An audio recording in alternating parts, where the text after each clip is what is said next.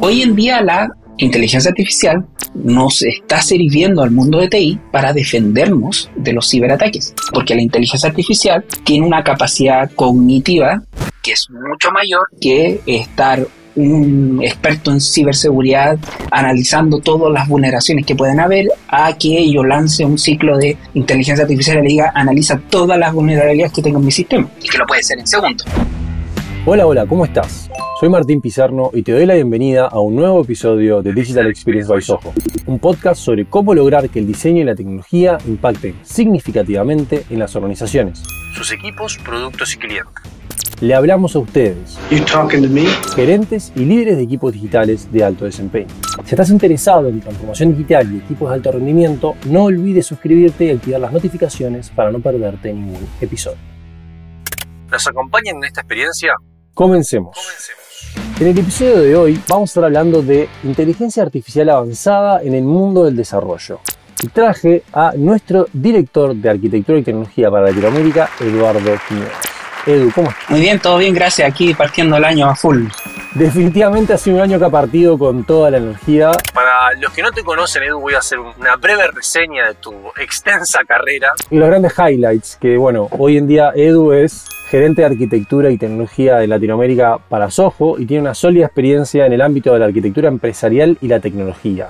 Para los que no saben qué es arquitectura empresarial, pueden indagar, intentaremos dejarnos links luego en, la descripción del episodio, pero posiblemente hagamos otro episodio para profundizar este tema que es muy relevante y súper interesante y Edu es un experto ha tenido roles estratégicos este, a, lo largo de toda su carrera, como ser el director de arquitectura empresarial en Kibernum Chile y en Banco Itaú, y ha estado metido en temas de ciberseguridad, calidad, código, desarrollo de infraestructura, cloud, inteligencia artificial, machine learning, o sea, básicamente ha tenido la posibilidad de trabajar en casi todo lo que se conoce como tecnología hoy en día. Escuchen esto, este jueves 25 de enero, Edu va a estar liderando un webinar donde profundizará sobre la integración de la inteligencia artificial avanzada en el desarrollo y cómo optimizar los flujos de productivos como GitHub Copilot, Code Whisper, Bitbucket y ciclos de seguridad. Así que los invitamos también a sumarse a través de este episodio a aprender más sobre este fascinante tema directamente con nuevos líderes expertos en el campo. Los invitamos también a participar del webinar. Bienvenido a la Internet, señor cliente. ¿En qué puedo servirle? ¿Cómo ha influido la integración de la inteligencia artificial en la eficiencia del desarrollo de software en lo que ha sido estos, no sé, últimos dos años que ha explotado el tema?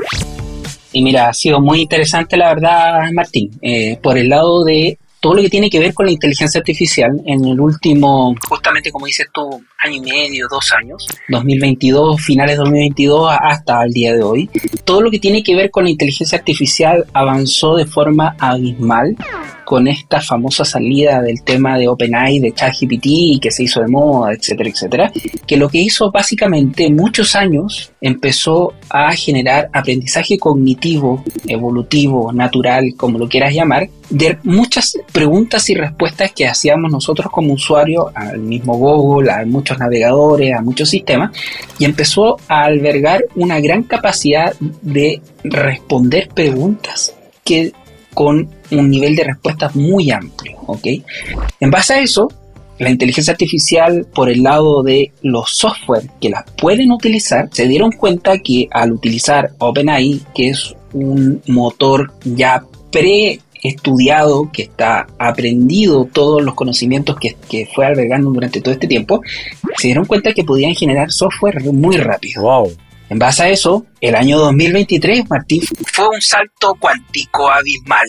¿Qué significa eso?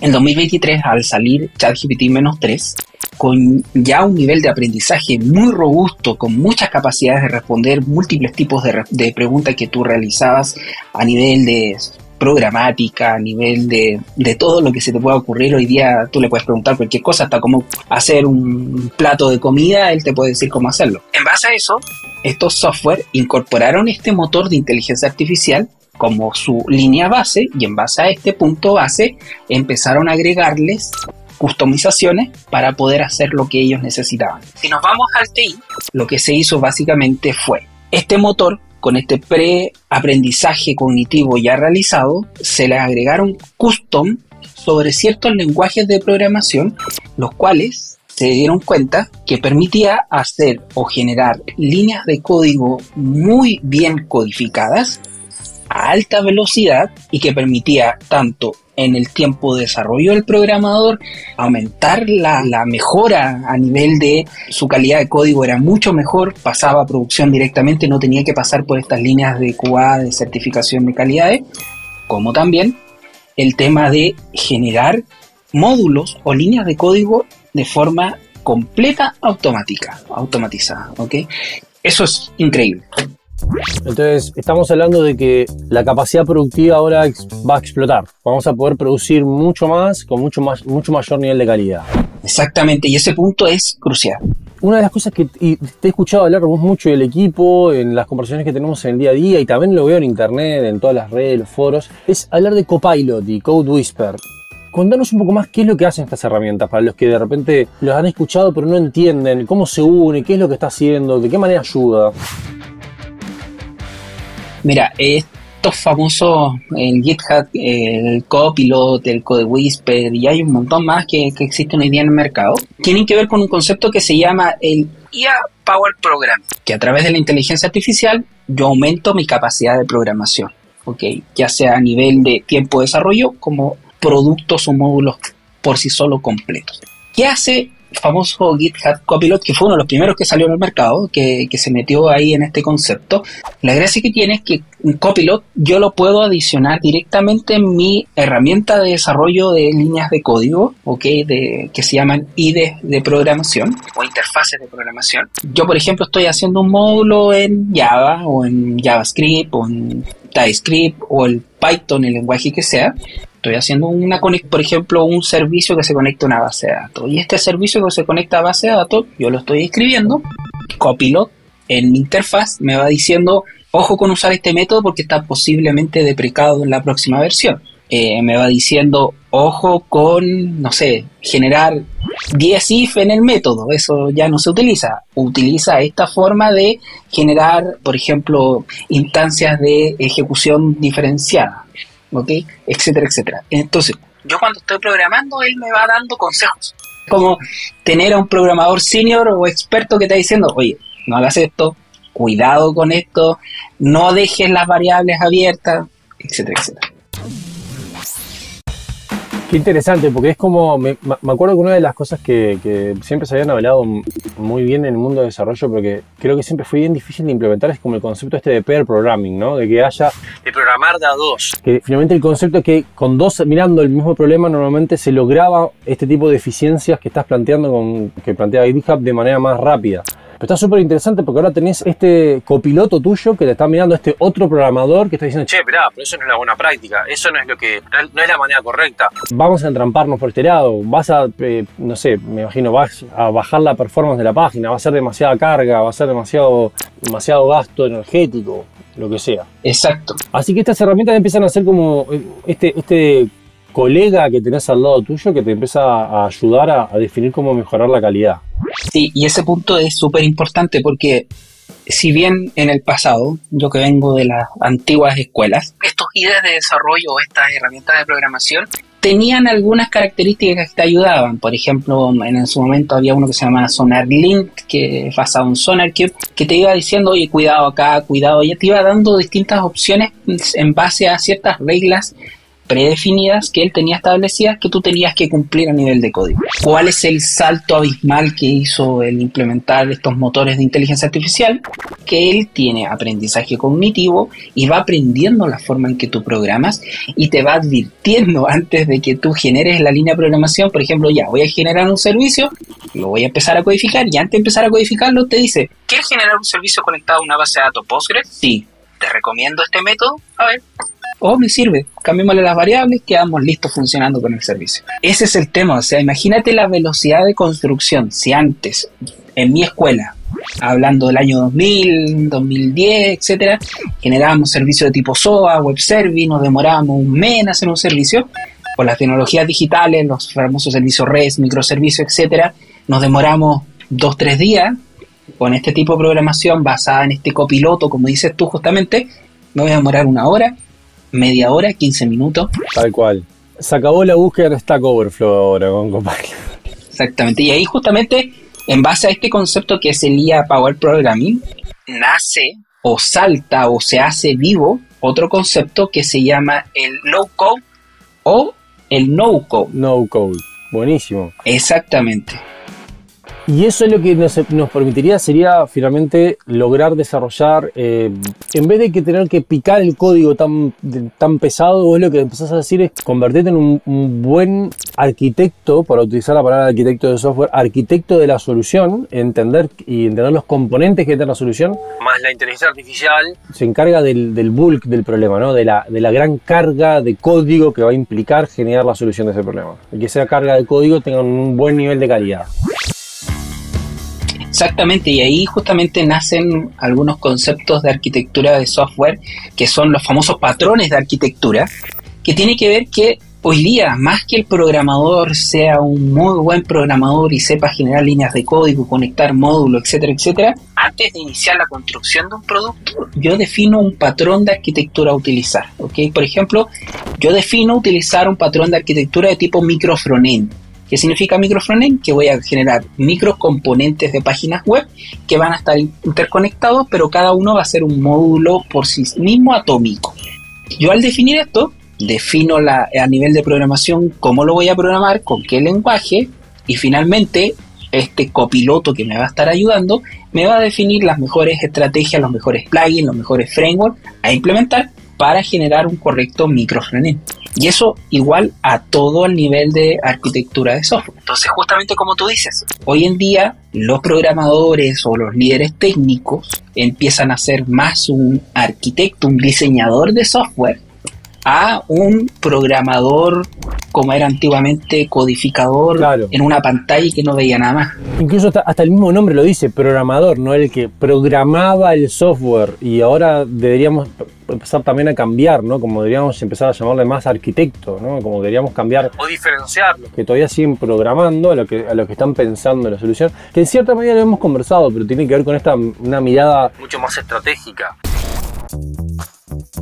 ¿Cómo conecta Bitbucket en el panorama de desarrollo actual? Que es una herramienta que siempre hemos usado mucho, Bit o Bitbucket. ¿Cómo conecta ahora cuando tenés sistemas que, de inteligencia artificial que te permiten este, avanzar más rápido? ¿Se está conectando con inteligencia artificial también? ¿Está funcionando? ¿De qué manera lo usan? Bitbucket tiene también un copilot que se llama Bitbucket IA, que está avanzando, no, no, no podemos decir que está a nivel de los grandes, pero se va, bastante bien. Bitbucket por sí mismo, al igual que GitHub, GitLab, eh, Azure DevOps, etcétera, etcétera, todos los que existen en el mercado, se componen de tres funcionalidades que son las más grandes que tienen, que es repositorio de código basado en Git, Segundo punto, tienen un integrador automatizado, o sea, tú puedes hacer DevOps directamente con los repositorios. Hoy día con casi la mayor cantidad de los repositorios, puedes hacer el ciclo completo de DevOps. Y por último, el punto que estamos hablando ahora de este famoso copiloto que te está ayudando a nivel de codificación. Recuerda que el concepto IA Power Programming tiene dos fases. Al, en tiempo de desarrollo, desarrollo está programando, y en el repositorio. ¿Qué significa esto? Yo tengo mi código fuente de una aplicación web, por ejemplo, y el copiloto ingresa al código fuente de la aplicación web me detecta falencias de codificación y me las avisa.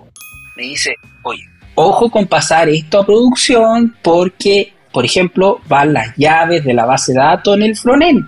Entonces, si te fijas, también se vuelve un inspeccionador de calidad de código.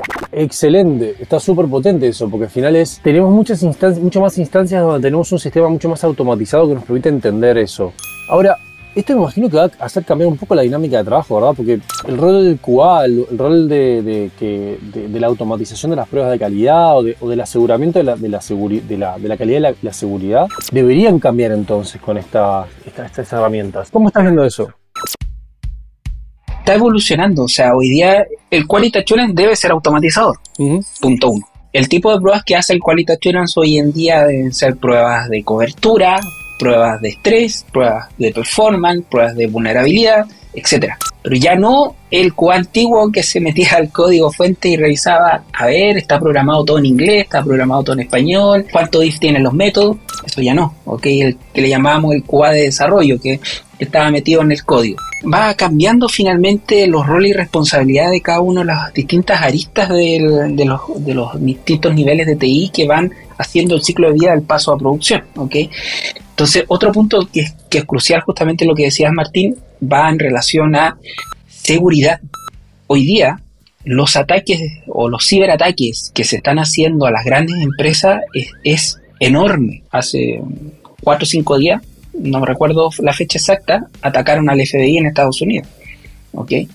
Y lograron llegar a sus servidores en Amazon y en Microsoft y los vulneraron, robaron llaves, robaron información, etcétera, etcétera.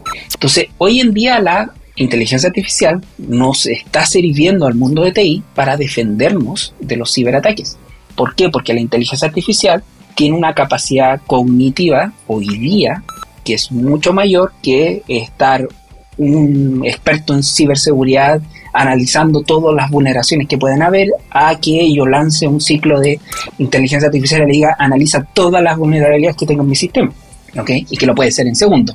Me hiciste acordar a, no sé si leíste William Gibson, que hablaba justamente de los hackers en el mundo, ese mundo de, de inteligencia artificial que se tenían que enfrentar justamente a estas inteligencias artificiales que tenían las mega compañías para evitar los hackeos y está pasando hoy en día, o sea, es como de repente Gibson lo contaba de una manera más estrambótica, más con realidad aumentada, como que te metías, ¿no? Como medio Matrix, pero en este caso igual está pasando, me explico, es como... Es lo que está sucediendo.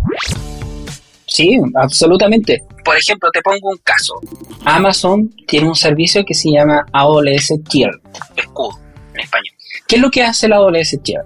Todas las peticiones de entrada que, que van a tu aplicación web, por ejemplo, él hace un análisis de las peticiones, de dónde vienen, qué tipo de peticiones se están haciendo y analiza si son robotizaciones o si son vulneraciones al sistema y las corta en la etapa de entrada a tu aplicación. O sea, ni siquiera alcanzan a llegar a los firewall, a, a todo lo que tú tienes debajo, sino que él en la puerta de entrada está mirando quién entra.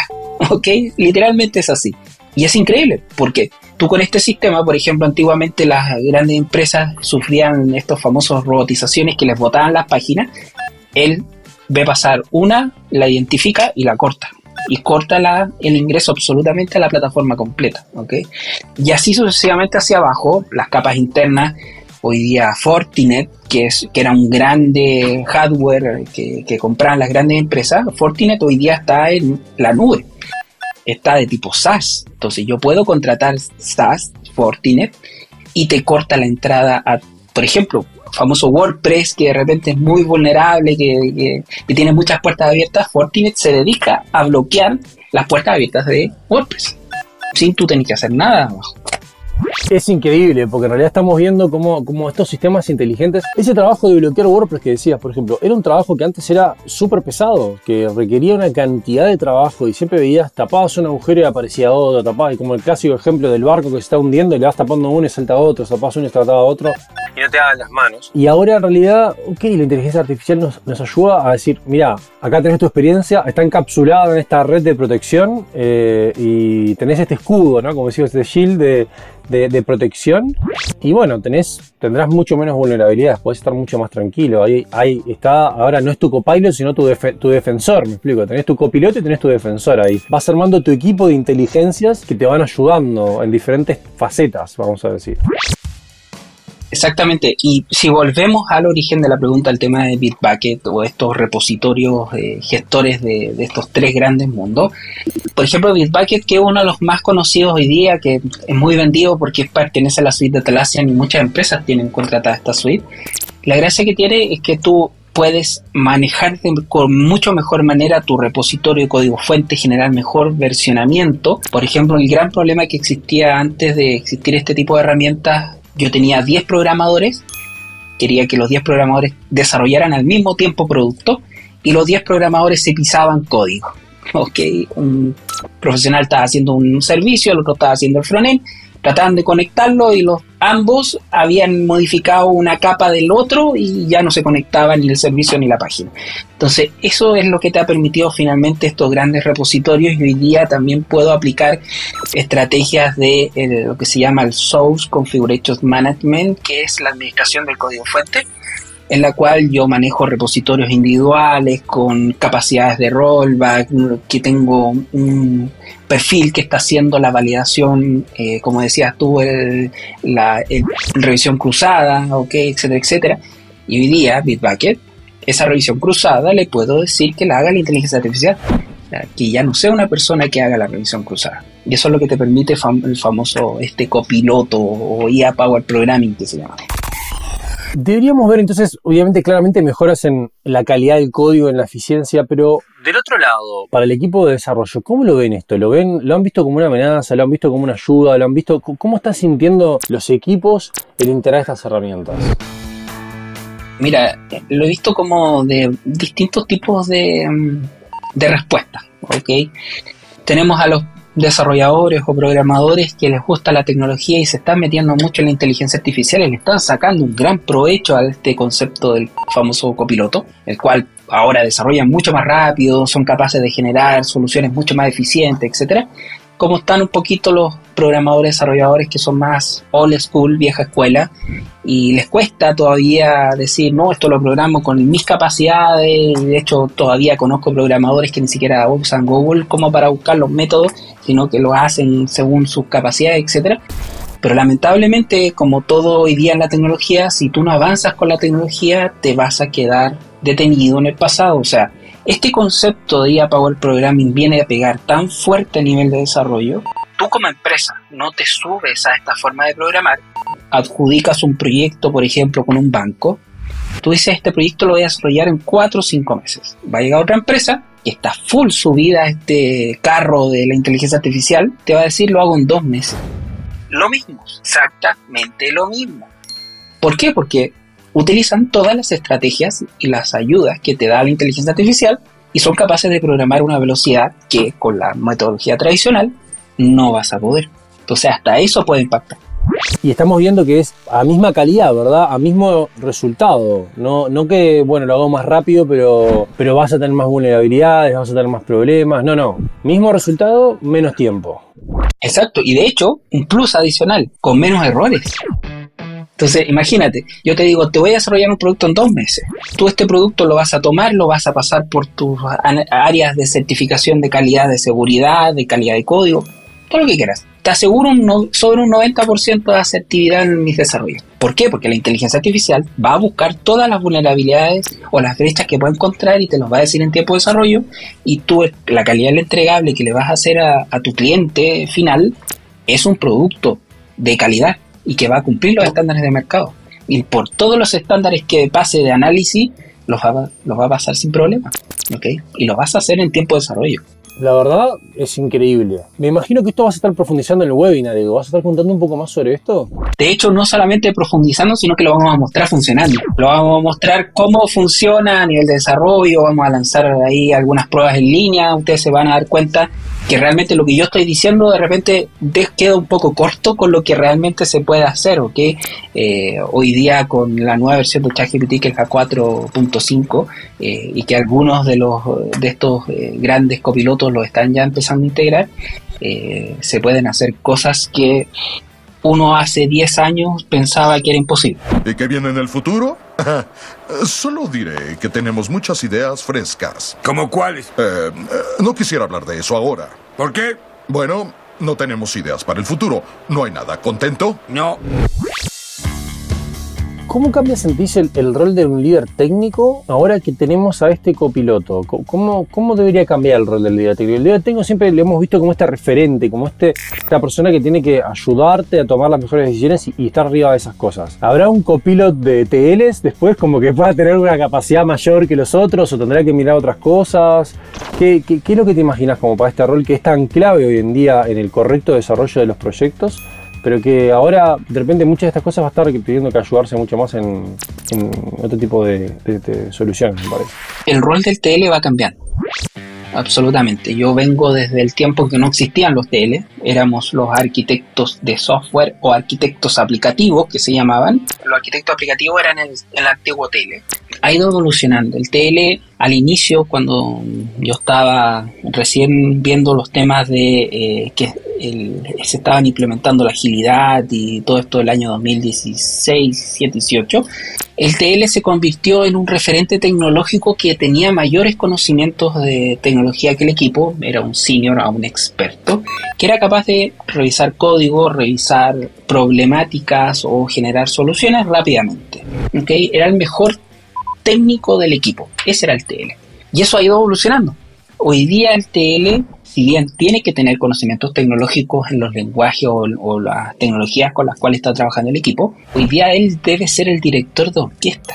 Si tú me dices, pero esto se parece mucho al Scrum Master o se parece mucho al PM antiguamente, sí, el, el nuevo TL se vuelve una persona que tiene que tener tanto conocimiento de gestión de eh, entender técnicamente el equipo y en dar los lineamientos base y finales al equipo. Es el director de orquesta que es capaz de traducir tanto a la capa de gestión como a la capa tecnológica en ambas direcciones. ¿okay? Es capaz de hablar con un, con un no sé, un frontend de, de, no sé, usar tal plugin, etcétera, etcétera, y darse vuelta y decirle al, al, al Project Manager o al Scrum Master, ¿sabes qué? Necesitamos cinco horas más porque lo que está haciendo es muy complejo pensándolo también como la contracara de eso, es que Scrum Masters también tienen que empezar a entender, no vamos a poder tener tantos roles, tenemos que también ser más eficientes en eso, tenemos que tener, de repente, la inteligencia artificial nos va a permitir unificar más roles eh, y, o especializarse más en algunas cosas particulares, ¿verdad? Y ahí, por ejemplo, eh, hoy día está saliendo nuevos conceptos de la inteligencia artificial que va a funcionar en la capa de gestión. Estaba hablando de la parte de programación, ahora me voy un poquito a la gestión y existen herramientas de inteligencia artificial que me permite mejorar la priorización de mis tareas en el backlog, me permite hacer mejores estimaciones en base a la capacidad de construcción de mi equipo y al líder técnico, la inteligencia artificial le permite tomar mejores decisiones entre la estimación del equipo y la correcta eh, generación de producto de entregable. O sea, si yo digo se va a demorar 5 horas, el equipo realmente se demora 7, el sistema me va a decir, no puedes poner 5 horas. ¿ok? Entonces, también está empezando la inteligencia artificial a ayudar en la capa de gestión, en el management. ¿ok? por ejemplo, Jira Software eh, tiene el Jira Management que eh, me permite hacer la administración de Jira Software de las tareas del backlog de manera automatizada estamos viendo que la inteligencia artificial básicamente en el mundo del software se está metiendo en todas las capas. Ya también hemos hablado de cómo se metió en el diseño eh, y cómo también está ayudando. Entonces, básicamente tenemos que empezar a entender que la inteligencia artificial va a ser eh, un aliado que nos tiene que ayudar a lograr hacer más cosas con lo que teníamos antes y de mejor calidad. Absolutamente hay que tomarlo como un aliado. Eh de hecho, el, año pasado me puse mucho justamente a estudiar el tema de inteligencia artificial por lo mismo.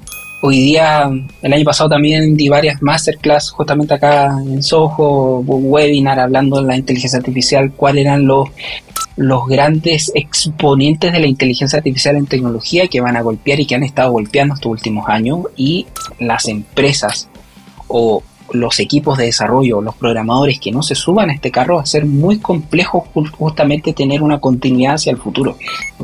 Hoy día, por ejemplo, yo ya no tengo que diseñar una aplicación web con miles de módulos, con miles de paquetes separados, etcétera, etcétera. Hoy día existe el famoso concepto de las super apps que me permite programar aplicaciones mobile con muchos microcomponentes en una sola aplicación y de muy rápida construcción porque existen eh, inteligencias artificiales que me permiten generar el código de muy rápido y así sucesivamente. O sea, es crucial, se lo digo aquí a todos los que nos están escuchando. Por favor, este año dedíquense a estudiar todo lo que tenga que ver con inteligencia artificial, porque es el futuro de la tecnología. Está cambiando la, está revolucionando la tecnología. ¿Dónde recomiendas que se metan a estudiar? ¿Cómo hace un gerente, un TL que de repente nos está escuchando, que dice, eh, che, tengo que meterme en esto, pero ¿dónde empiezo? ¿De qué manera me meto? Mira, existen varios caminos que, que, son bastante buenos. Existen caminos ya sea de buscar cursos de manera tradicional, certificaciones. Hoy día, por ejemplo, mm, Azure tiene una certificación que es de inteligencia artificial con los motores de inteligencia artificial que tiene Azure. IBM también tiene lo mismo. Son carísimos, pero también tiene el famoso Watson que se llama, que, que es un monstruo.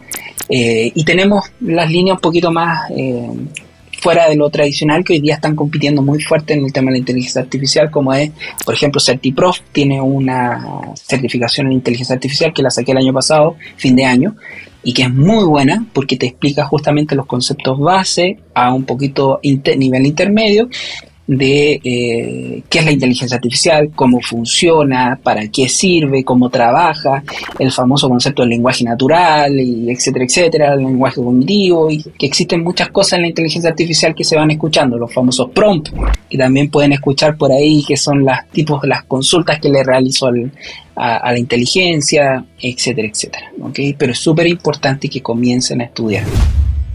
Este mensaje creo que es uno de los más importantes, que es que comenzar a estudiar ahora es el momento. Tienen que meterse, tienen que estar, tienen que empezar por conocer las bases de esto, entender cómo se conecta, entender qué, herramientas existen, probar, explorar las herramientas, jugar con ellas, este, para hacerse eh, la idea de cómo funcionan y cómo van a, van a, integrar.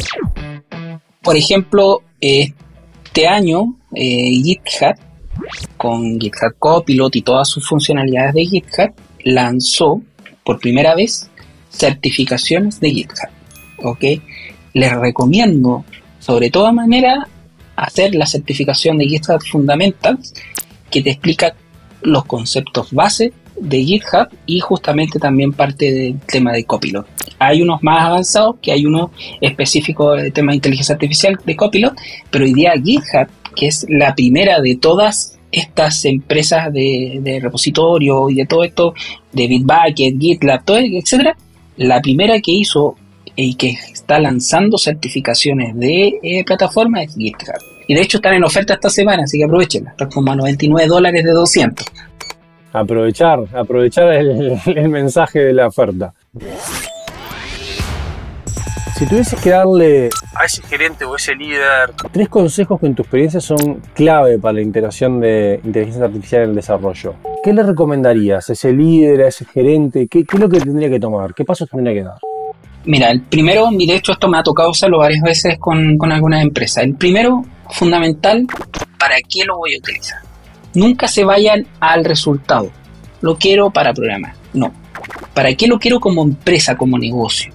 Quiero mejorar mi calidad de entregable, quiero mejorar mis calidades de producto, quiero llegar a mayor cantidad de clientes generando productos más rápidos, etcétera, etcétera. Yo como negocio, ¿para qué lo quiero utilizar?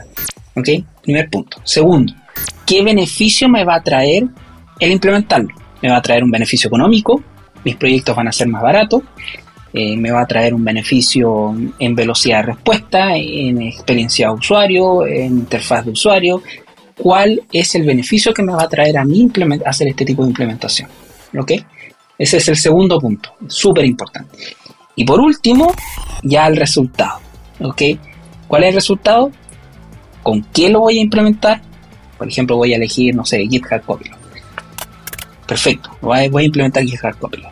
Entonces, al implementarlo, debo definir como empresa un nuevo estándar normativa que aplicar a todas mis áreas de desarrollo. Y así, a partir de marzo, todos utilizan GitHub Copilot en su ISD de programación y van a ser certificadas sus calidades de código con GitHub Copilot. Si no lo cumplen, no pasa Brooks. ¿okay? Esas son las tres aristas que deberían pensar.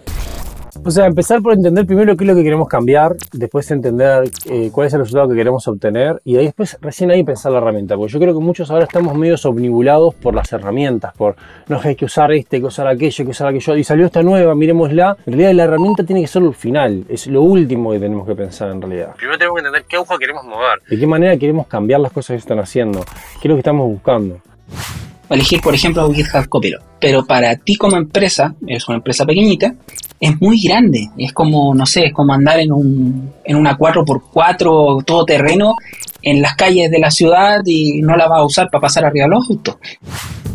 Edu, más allá de todo lo que va a ser la invitación al webinar, que lo pueden seguir en las redes de Soho y que vamos a poner el link en el episodio también, si la gente quiere estar en contacto contigo, quiere, poder pedirte este, este, tus ideas, preguntarte sobre tus opiniones, ¿dónde, te pueden contactar? Sí, me pueden seguir en, el, LinkedIn, en Eduardo Quiñones Jara. Eh, ahí en mis redes sociales siempre voy subiendo todo lo que subo en el resto, en YouTube o en los canales de podcast, la información que voy subiendo a las distintas redes, así que por ahí me pueden seguir hay mucha información, eh, de hecho muchas veces también yo estoy dictando clases eh, en Amazon, en Microsoft y en algunas empresas que también voy dejando ahí los links por si quieren participar. Buenísimo, vamos a dejar también ahí la información, pero si no, este, pueden buscarlo en LinkedIn o también buscar a Soho y lo van a encontrar a Edu también ahí metido. Sí, por supuesto. Por supuesto, ahí en Soho aparezco. Eh, recurrentemente. Seguido. Sí. Edu, muchas gracias por el episodio de hoy. Gracias por contarnos de todo lo que están el equipo de TI haciendo, lo que es el mundo de que se viene del AI Power Programming y todas las tendencias que vamos a tener que estar mirando eh, durante este año. Así que un placer. Un gusto como siempre, Martín. Que estés bien. Llegamos al final del episodio, pero antes, si tienes comentarios o si te quieres poner en contacto con nosotros, puedes hacerlo en hola.sojo.cl o seguirnos en LinkedIn en arroba Soy Martín Pizerno y agradezco a Delphi Giovanni Salvaluca en el equipo de producción y a Fede Ferreira en la edición. Y recuerda que si te gusta este podcast, te puedes suscribir y activar las notificaciones para no perderte ningún episodio. Nos escuchamos en un nuevo Digital Experience. Sayonara.